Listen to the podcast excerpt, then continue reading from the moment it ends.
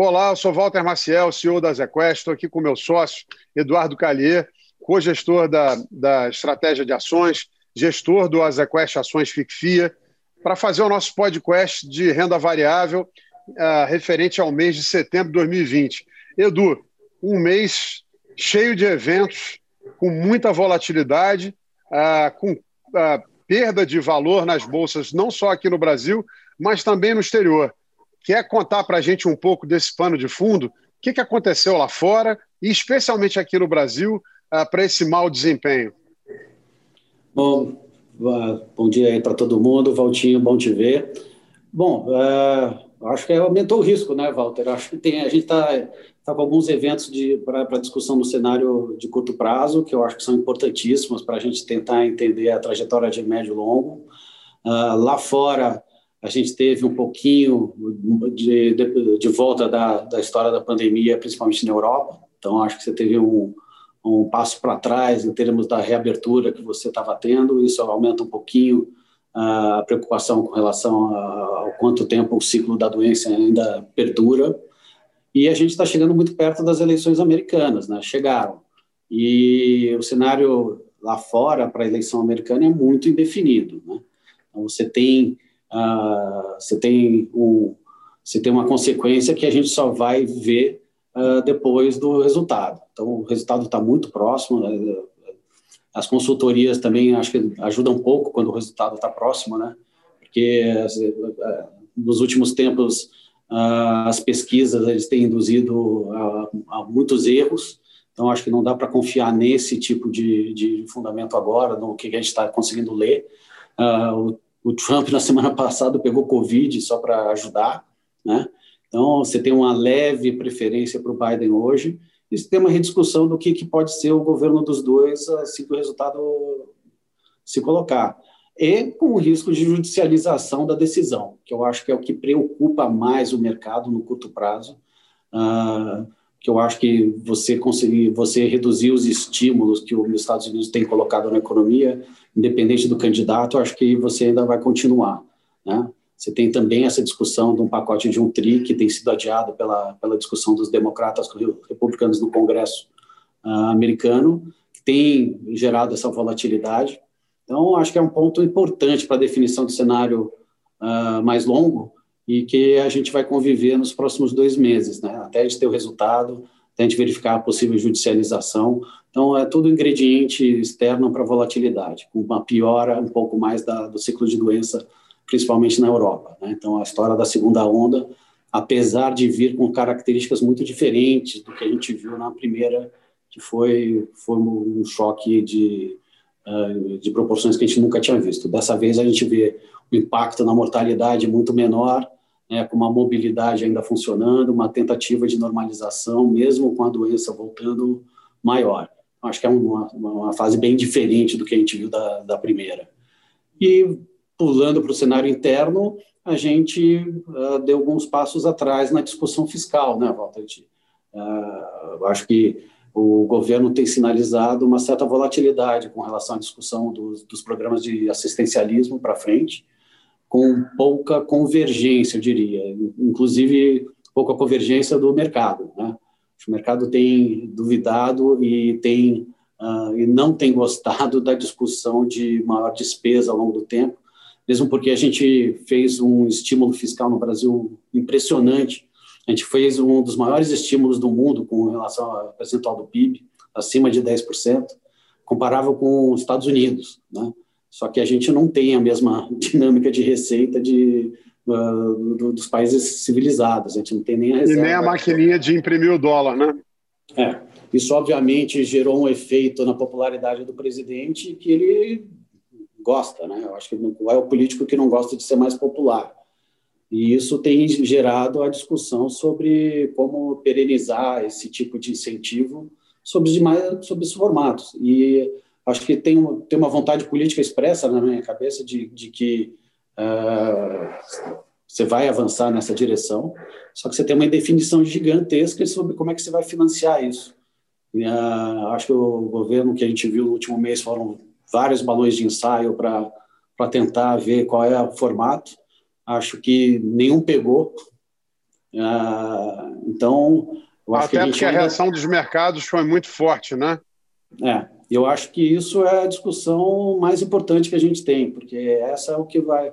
A segurança com relação a você não romper o teto, ela é muito importante. Eu acho que o dilema fiscal que a gente tem, ele, ele, ele tem que vir como uma confirmação de, de governo muito forte, né? Uma, um viés de defesa dessa, desse conceito, que a gente enxerga em algumas pontas, mas não necessariamente em todas. Então, eu acho que se a gente quiser olhar pelo lado positivo, talvez esse estresse de discussão venham a, venham a garantir que o teto seja permaneça ou que a, você financiar se assistir esses programas seja mais difícil. Mas eu acho que a gente a gente está na ponta de, de, desconfiar nesse momento do que achar que o governo chegou numa uma resolução. Então acho que esse é o esse é o grande debate. Esse é o grande debate. E a pressão que a gente está vendo na curva longa tem respondido uh, indicando que o mercado está tá realmente um pouco descontente com essa, com essa trajetória do fiscal. Então, acho que a gente já viu alguns flertes do governo em que ele não vai tão fundo na, no, problema, né? O que eu quero dizer com isso, né? Acho que uma das teorias para trás, alguns dos debates é que o fiscal ele enverga, mas não quebra. Uh, eu acho que a gente está numa posição em que tem, tem uma tentativa de envergar mas pode não quebrar. Então, não, a gente não pode é, também descartar uma, uma, um governo se conciliar e a gente e a gente sair desse debate um pouco melhor. Não é o cenário principal agora. Acho que o mercado está bem desconfiado. Isso é, também é ingrediente para aumento de risco. Então, acho que tudo sugere ter um pouco mais de cautela nos próximos dois meses para a gente definir tanto o externo quanto o interno para poder usar as forças mais estruturais aí do país, né, com inflação baixa, juros baixos, para incrementando a tomada de risco. Não, sem dúvida esse aumento de incerteza, né, Edu, é muito danoso para os ativos de risco, né, e o desempenho aí de todos esses ativos no, nos últimos 30 dias mostram isso de maneira muito clara. Mas, por outro lado, você tem aí uh, uma desvalorização ainda maior do real, junto com dados de atividade de varejo, mesmo em setores como serviços, não só no Brasil, mas lá fora, mais animadores, e também um desempenho sólido das uh, economias asiáticas.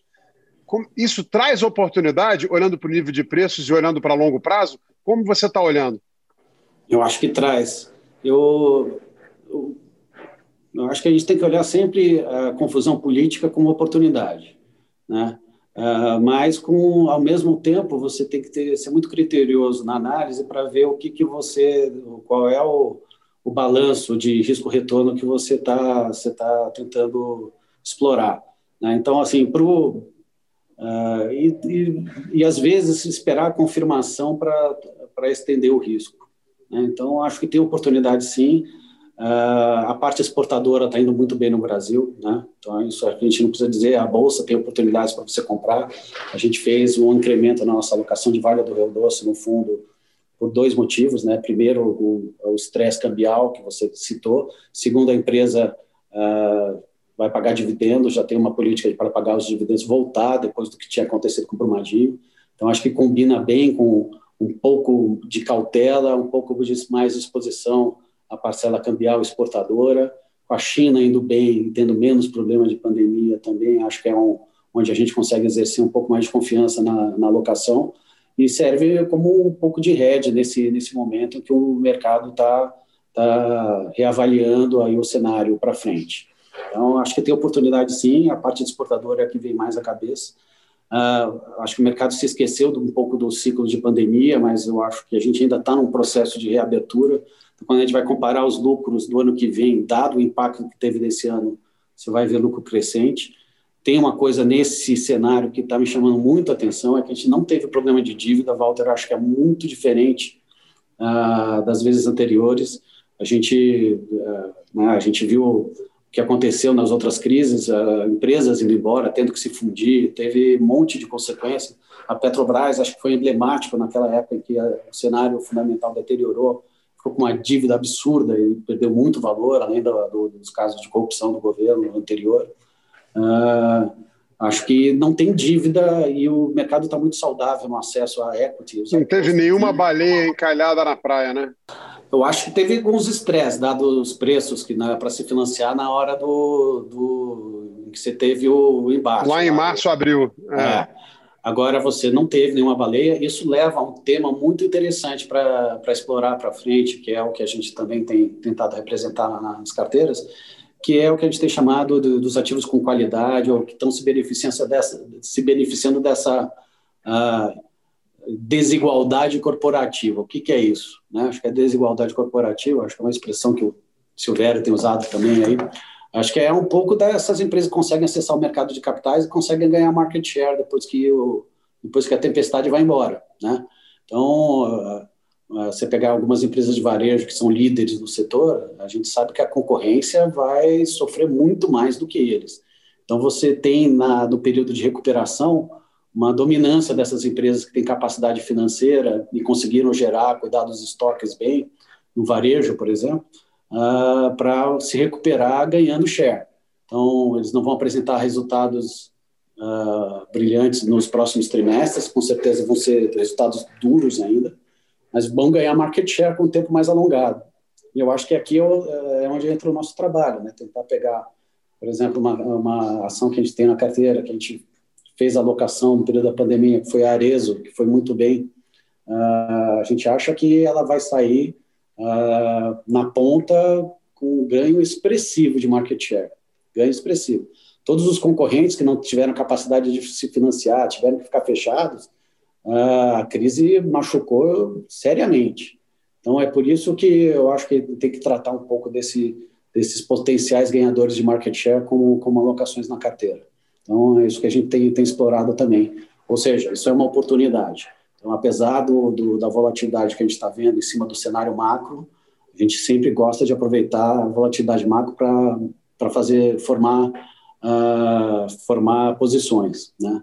Eu acho que a outra nesse sentido que vale a pena, eu acho que tenho certeza que você vai, vai perguntar, Walter, mas é você tem um estresse recente no setor de tecnologia. Sem dúvida, essa era a próxima pergunta. você tem um estresse recente no setor de, de tecnologia por alguns motivos que eu acho que, é, que eu acho que são conjunturais, tá? Primeiro, setor com muito destaque durante a pandemia, então isso foi representado nos preços, eles andaram muito mas tiveram cinco anos em um. Né? Então, eles estão todos, ah, acho que confirma... Fundamentos acompanharam, né? É, mas confirma a nossa velha tese que a gente exerce aqui há muito tempo. Quem acompanha esses podcasts sabe que a gente sempre conversa sobre isso.